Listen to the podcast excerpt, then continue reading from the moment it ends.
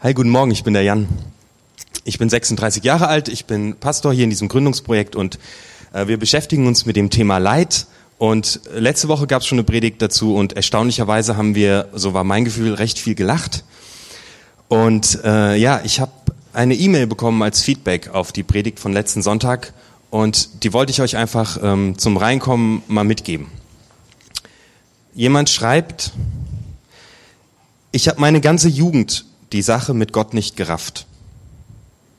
Dann habe ich mich in einer schweren, einsamen Phase volle Kanne bei Gott ausgekotzt. Und irgendwie war es das erste Mal, dass ich so mit ihm gesprochen habe, wie ich bin. Und nicht, wie ich meinte, beziehungsweise von anderen hörte, wie man mit ihm reden muss. Auskotzen, wenn es einem schlecht geht, gehört auch zu einer Beziehung zu Gott einfach dazu, gehört zu jeder Beziehung dazu. Ich habe letzte Woche gelernt, dass vor Gott einfach tun, als würde es einem immer gut gehen, geheuchelt ist. Ich habe gelernt, dass ich bei Gott einfach ehrlich sein darf, so wie ich bin. Und ich habe auch gelernt, dass es meinen Mitmenschen gut tut, wenn ich bei Gott jammere, weil ich dann bei ihnen nicht so viel jammer. Das war mein praktischstes. Ich glaube, meine Frau hat was davon. Ich jammer jetzt bei Gott. Das ist echt einfach für alle besser. Menschen helfen, darum geht es heute. Menschen helfen, die in einer Krise stecken, die in einem Loch sind, denen es nicht gut geht. Und auch da geht es darum, in Beziehung zu bringen. So wie wir mit Gott in Beziehung leben dürfen, der zu uns wie ein Vater ist, so geht es in der Begleitung von Menschen darum, dass wir sie in Beziehung bringen. Und diese Predigt soll dir Mut machen. Mut machen, anderen Menschen zu helfen, denen es nicht gut geht. Denn das, was zu tun ist, das kannst du. Und es soll dir ein paar ganz einfache Tools geben, ähm, wie du das tun kannst. Ich habe Zettel ausgelegt auf den Tischen. Ich muss gerade mal nachfragen, ob auch Stifte in der Nähe sind. Wir hatten welche da. Die Gael kümmert sich gerade drum. Da sind vier Symbole drauf und du kannst einfach ein bisschen mitschreiben. Falls du einen Impuls hast, falls du was Wertvolles aus der Predigt mitnimmst, dann schreib sie einfach auf. Ich lese ähm, vor, was Hiob erlebt, ein Mann, der wirklich mitten im Leid steckt. Und ich lese einfach das von letzter Woche nochmal vor, falls du nicht da warst, kommst du dann ganz gut rein. Hiob, also das ist eine Geschichte aus dem Alten Testament, äh, steht in der Bibel und ich lese einfach mal vor. Hiob wäre fast irre an Gott geworden. Und er hatte auch allen Grund dazu. Wenn der eigene Lebenswandel und das Schicksal überhaupt nicht zusammenpassen, fängt man an, an Gott zu zweifeln. Wenn man sein Leben lang gesund gelebt hat und trotzdem Krebs kriegt, wenn man alles richtig gemacht hat und einem trotzdem alles genommen wird, so erging es Hiob. Er war ein reicher Geschäftsmann, hatte eine schöne Frau, nette Familie, schlaue Kinder und sein Laden brummte. Alles wie aus dem Wunschkatalog für Lebensfreude. Und dann verließ ihn auf einmal das Glück. Er stand nicht mehr auf der Sonnenseite des Lebens. Dabei hatte er Gott nie den Rücken gekehrt. Trotzdem schlug das Schicksal erbarmungslos zu, als hätte sich einer gegen ihn verschworen, als wäre er ins Fadenkreuz geraten. Ein Unglück jagte das nächste. Sein Vermögen futsch. Er machte Pleite, konnte die Schulden nicht mehr bezahlen. Sein Haus wurde versteigert. Dann starben seine Kinder, zehn Stück, eins nach dem anderen. Zum Schluss saß er auf der Straße und wurde zu allem Übel auch noch schwer krank. Doch er hielt weiter an Gott fest. Das ertrug seine Frau nicht länger. Hiob, wie kannst du nur so stur weiterbeten? Sag doch Gott endlich mal, ich kann nicht mehr. Ich will nicht mehr. Ich gebe mein Ticket zurück. Dieser Lebensfilm ist scheiße. Kannst du nicht mal ordentlich fluchen, dem ach so lieben Gott die Zunge rausstrecken und dann mit dem Elend ein Ende machen? Und so verließ sie ihn. Mehr Unglück geht nicht. In dieser Situation besuchten ihn drei Freunde von früher. Die waren erstmal so fassungslos, als sie ihren alt, alten Freund sahen, dass sie eine ganze Weile gar nichts sagen konnten. Sie setzten sich einfach dazu und hielten es aus, nicht helfen zu können. Aber dann entstand ein Gespräch zwischen ihnen. Sie suchten gemeinsam nach Antworten, nach Trost. Hiob wollte wissen, warum das alles passiert war. Er wollte eine Antwort. Die Freunde bemühten sich redlich, fromme und plausible Erklärungen für sein Leiden zu finden. Der erste meinte, da muss irgendwo in deinem Leben ein Fehler passiert sein. Irgendwo eine falsche Entscheidung. Irgendwo muss doch was schiefgelaufen sein. Du musst nur tief genug buddeln, dann findest du den Grund. Der zweite sagte, der Zusammenhang zwischen deinem Leben und deinem Schicksal ist vielleicht nicht so genau zu erkennen, aber es muss ihn geben. Gott macht keine Fehler. Er wird sich schon etwas dabei gedacht haben, dass es dir so geht. Vielleicht will er dir mit deinem Schicksal was zeigen. Hiob ließ nicht locker. Genau, das soll Gott mir mal selbst erklären. Ich kann's nicht. Ich drehe mich bloß noch im Kreis und komme nicht raus. Der dritte Freund hatte auch keine Erklärung und nur den Trost der Schicksalsergebenheit. Man kann Gott nicht fragen. Er ist keinem Rechenschaft schuldig. Er macht, was er will. Er gibt und nimmt, mal so, mal so. Zu verstehen gibt's da nichts. Du kannst dich nur damit abfinden. Aber Hiob weigert sich. Hartnäckig. Ich werde nicht locker lassen. Ich weiß, dass Gott lebt und mein Elend nicht das letzte Wort ist. Hiob betete weiter, stellte Gott seine Fragen, ließ den nicht los, der ihn anscheinend fallen gelassen hatte. Und schließlich bekam er eine Antwort, die einen förmlich wegbläst. Äh, das kommt beim nächsten Mal.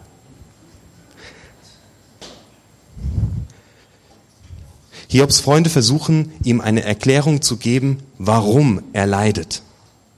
Sie versuchen, einen Zusammenhang herzustellen zwischen etwas, das Hiob falsch gemacht hat und die Notlage, in die er geraten ist. Sie sagen, du kannst es nicht ändern, Gott hat die Krankheit gegeben, er wird sie auch wieder nehmen. Und Hiob ist unzufrieden.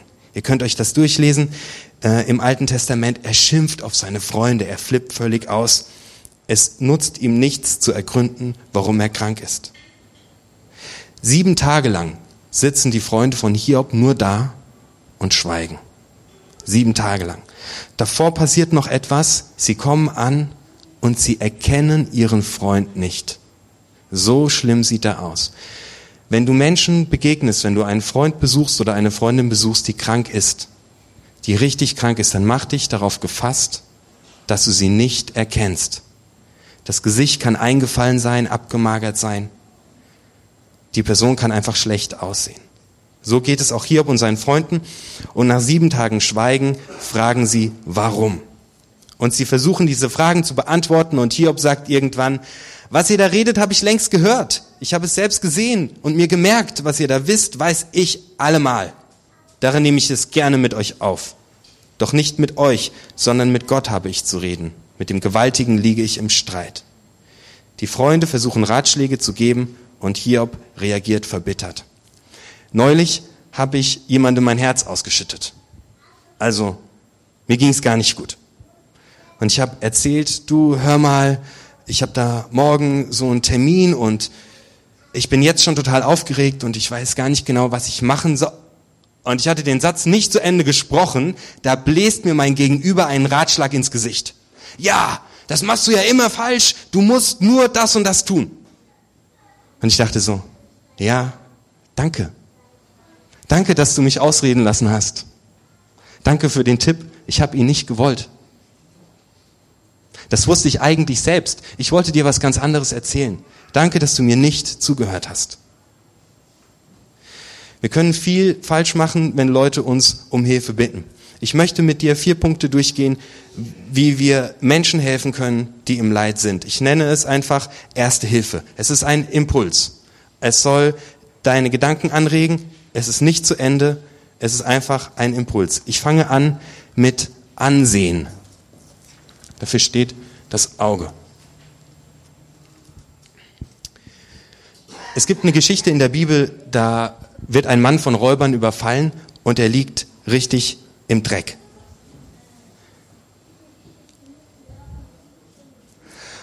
Und zwei Männer gehen vorbei, sie sagen, was ist das für einer, der liegt im Dreck, ich könnte mir die Finger schmutzig machen. Und irgendwann kommt ein Samariter vorbei, ein Mensch, der eigentlich nicht angesehen war, er beugt sich nieder und hilft diesem Mann, der im Dreck liegt. Er beugt sich runter, er geht ganz runter auf Augenhöhe und hilft dem, dem es nicht gut geht.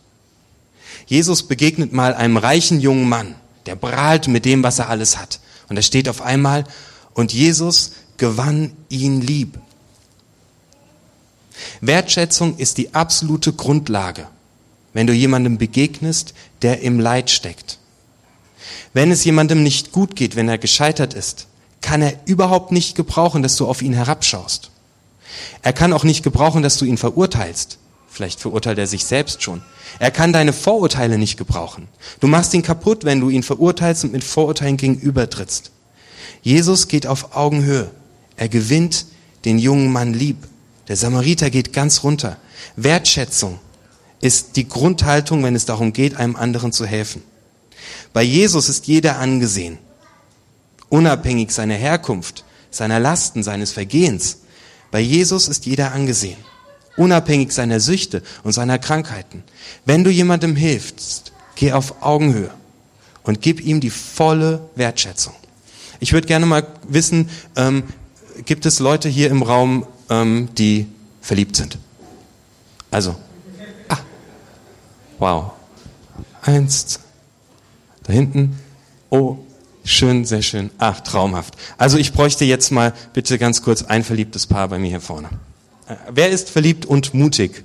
Wer ist verliebt und mutig? Ich brauche ein verliebtes Paar bitte bei mir hier vorne. Eva und Felix, würdet ihr gerade mal her zu mir nach vorne kommen? Die beiden heiraten demnächst und von daher könnt ihr euch schon mal dran gewinnen. Felix, willst du bitte mal hoch auf die Bühne gehen und Eva, willst du bitte hier unten stehen bleiben? Ähm, okay. Ähm, Felix, äh, Eva, schau den Felix an und Felix, ich würde dich einfach mal bitten, dass du der Eva ähm, einfach deine Liebe gestehst. Das habe ich doch schon mal gemacht hier vor Publikum. Sag dir was Nettes.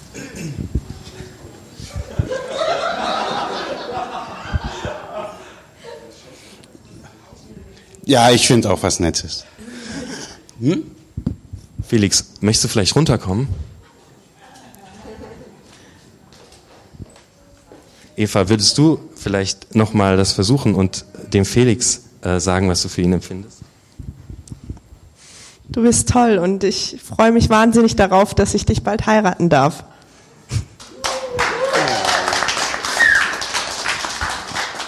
Felix, wie war es für dich, so oben zu stehen und mit Eva reden zu sollen? Das war sehr komisch, weil man einfach ja runtergeguckt hat und sich nicht neben ihr gefühlt hat, sondern einfach irgendwie höher gestellt. Okay, ich danke euch zwei. Herzlichen Dank. Großen Applaus für Eva und Felix.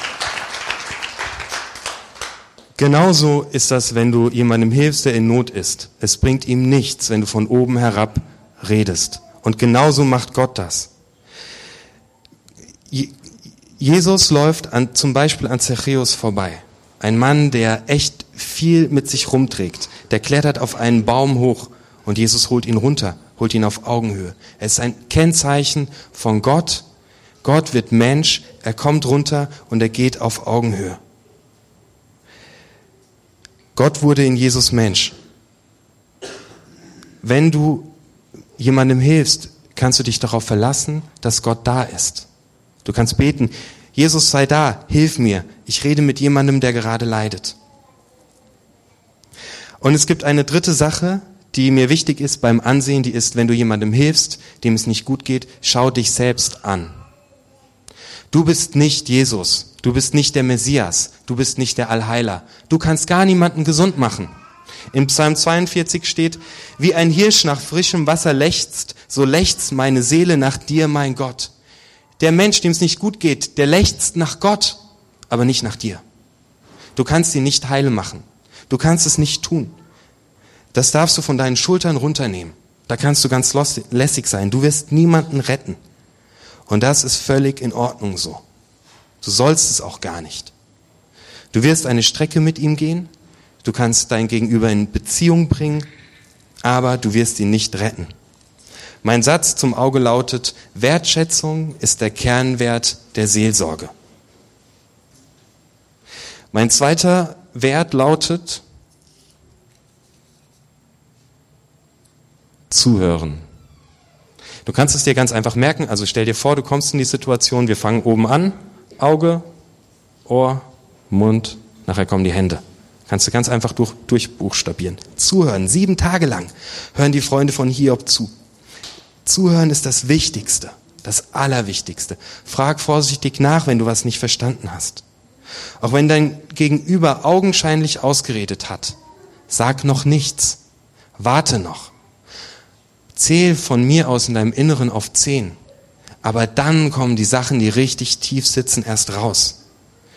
Oft kommt das ganz Tiefe, erst wenn dein Gegenüber merkt, dass du wirklich zuhörst und dass du dich wirklich für ihn interessierst. Wenn Menschen leiden, dann öffnen sie ihr Herz. Und wenn Menschen leiden, dann ist ihre Seele ganz weit offen. Die sind extrem verletzlich. Alles, was du sagst, kann ganz tief reingehen. Deswegen ist es so wichtig, dass du erstmal nichts sagst. Es bringt nichts, wenn du die Kettensäge auspackst und in dieses geöffnete Herz einfach mal äh, reinfährst und verurteilst, sondern zuhören. Zuhören und schweigen. Dem anderen zuhören. Das zweite ist Gott zuhören. Was du tun kannst, wenn jemand dir sein Herz ausschüttet, richte schon mal deine Sensoren auf, auf Gott. Gott, was willst du sagen? Gott, was hörst du gerade eben? Du kannst betend zuhören. Du kannst betend schweigen und fragen, Gott, was bedeutet das, was der andere mir gerade erzählt? Was möchtest du mir sagen? Jesus sagt in Johannes 5, Vers 19, der Sohn kann nichts von sich aus tun, sondern nur, wenn er den Vater etwas tun sieht. Was der Vater tut, das tut in gleicher Weise der Sohn. Du kannst es einüben, Gott zuzuhören, während du deinem Gegenüber zuhörst. Während du selbst zuhörst oder während er schweigt und ihr schweigt. Was hörst du? Schweigen ist anstrengend. Ist total komisch, wenn jemand mal nichts sagt. Äh, so etwa.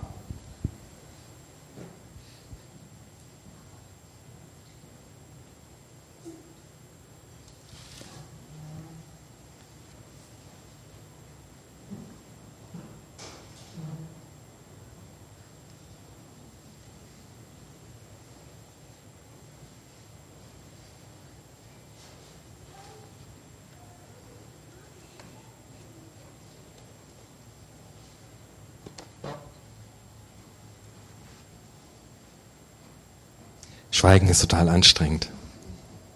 Aber das richtig Schwierige ist, und noch schwieriger ist das Reden. Mir geht es total oft so in Seelsorgegesprächen, dass äh, mein Gegenüber sagt, Jan, du kannst so gut zuhören, aber jetzt sag doch mal was. Ich weiß nicht, was ich sagen soll.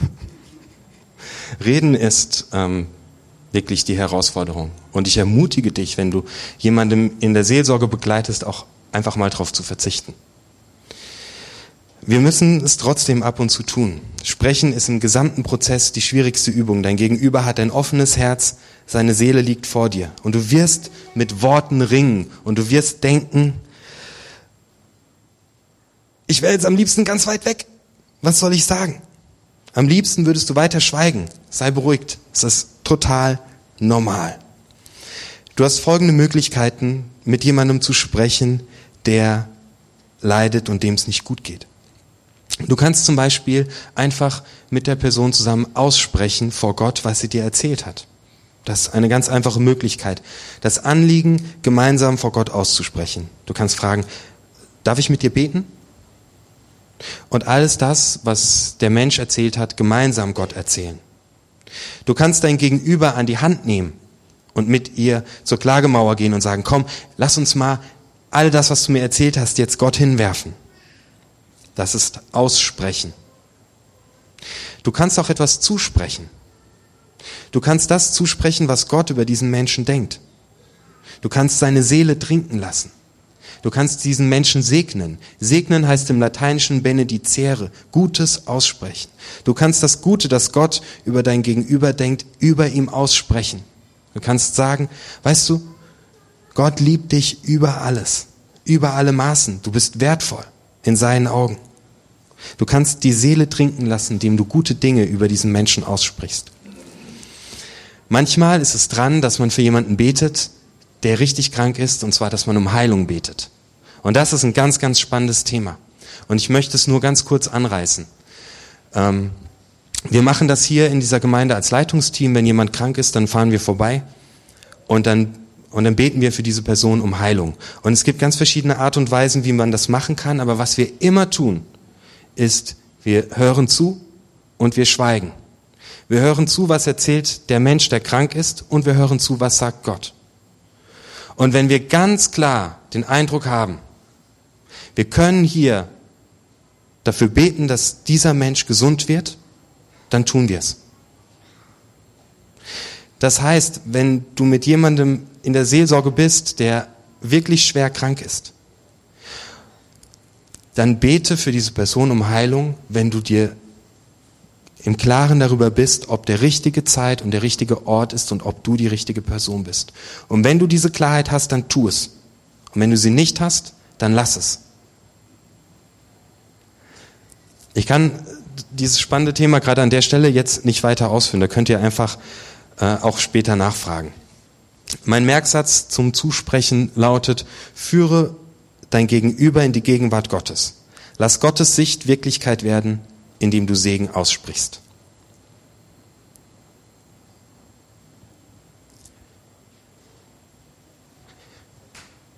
Ich mache das gerade mal. Jesus, ich danke dir für all die coolen Leute, die heute Morgen hier sind. Und ich danke dir dafür, dass du sie liebst und dass du sie begabt hast. Du hast jeden berufen, anderen zu helfen. Und es ist keiner da, der von dir nicht ein ganz besonderes Geschenk bekommen hat. Und ich danke dir dafür, ähm, ja, dass du unser Vater bist und dass wir deine Kinder sind. Und ich danke dir dafür, dass du uns liebst. In Gottes Augen bist du echt extrem wertvoll. Amen. Ihr könnt Leuten das zusprechen, was sie in Gottes Augen sind, wenn ihr schon reden müsst. Und das letzte ist eine Hand. Das ist ein ganz wichtiger Schritt am Ende. Achte auf deine eigenen Grenzen.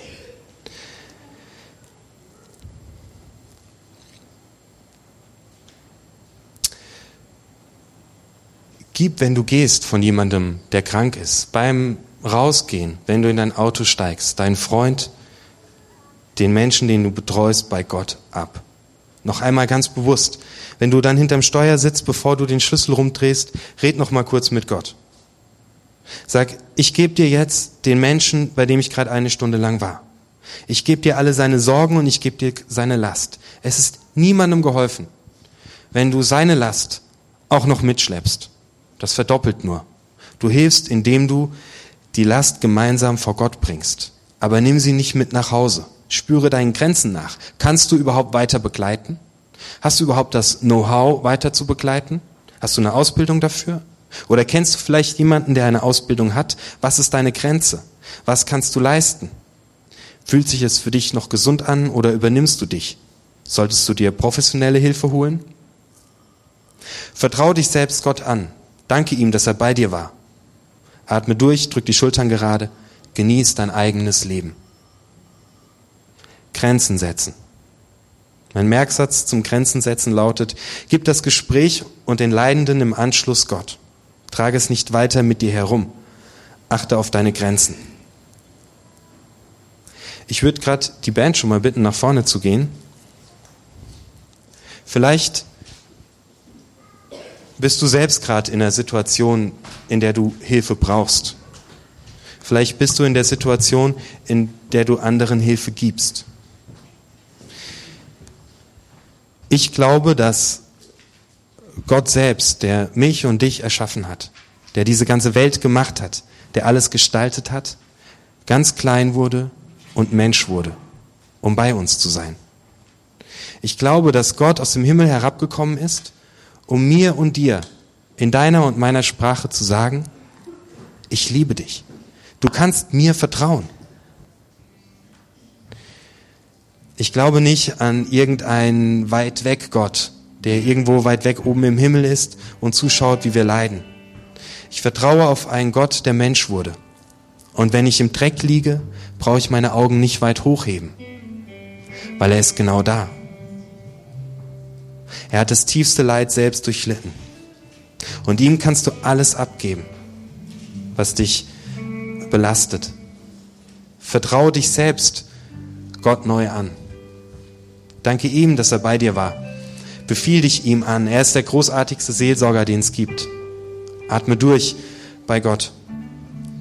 Du kannst es heute machen. Wir haben da vorne immer noch die Klagemauer. Da kannst du wie im letzten Gottesdienst dran heften, was dich ähm, nervt. Kannst du Gott alles sagen, was dich richtig anpisst. Der Heinrich wird da stehen gleich. Der wird für dich beten, wenn du das möchtest. Wenn du zum ersten Mal sagen möchtest, ich gebe Jesus mein ganzes Vertrauen, kannst du das bei Heinrich tun. Und ansonsten machen wir jetzt einfach noch äh, Musik zusammen und äh, geben dem Gott die Ehre, der Mensch wurde und auf Augenhöhe gekommen ist.